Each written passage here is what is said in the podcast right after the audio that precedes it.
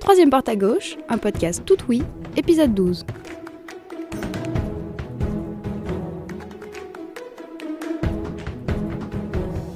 Pendant que je faisais la vaisselle hier soir, je me suis demandé comment avait évolué la consommation d'eau à Paris.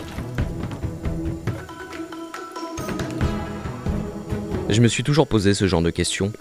Ce qui m'intéresse véritablement, c'est l'histoire. Dans l'histoire, c'est faire un pas de côté pour mieux comprendre une situation, un événement, contexte.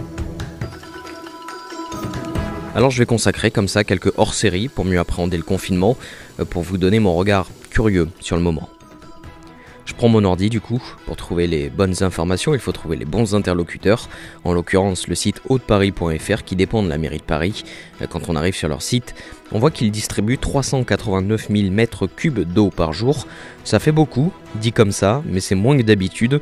Euh, depuis le 16 mars, la consommation en eau potable a baissé de 20% à Paris.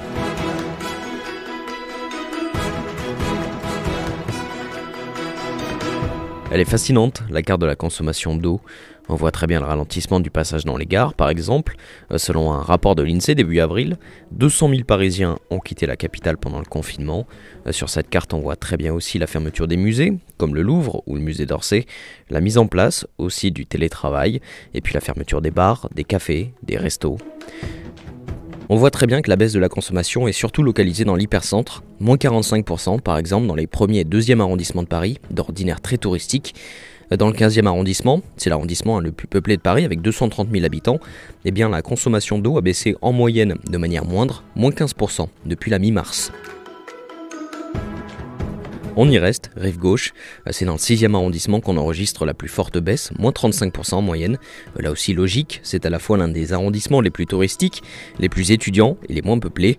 Et puis à l'inverse, au nord de Paris, le 20e est l'arrondissement qui enregistre la baisse de consommation la moins importante, seulement moins 5%.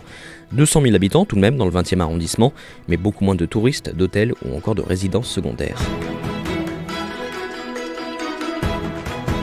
Enfin, pour la petite histoire avec euh, le confinement et le télétravail, euh, le pic de consommation d'eau est entre 7h et 9h le matin, alors que d'habitude c'est plutôt entre 5h et 7h. Une consommation euh, journalière qui ressemble donc à un dimanche finalement ordinaire. Le confinement, ce serait l'occasion de prendre son temps, mais surtout on ne sort pas, on reste dans nos appartements. Le mien c'est toujours la troisième porte à gauche. À très vite.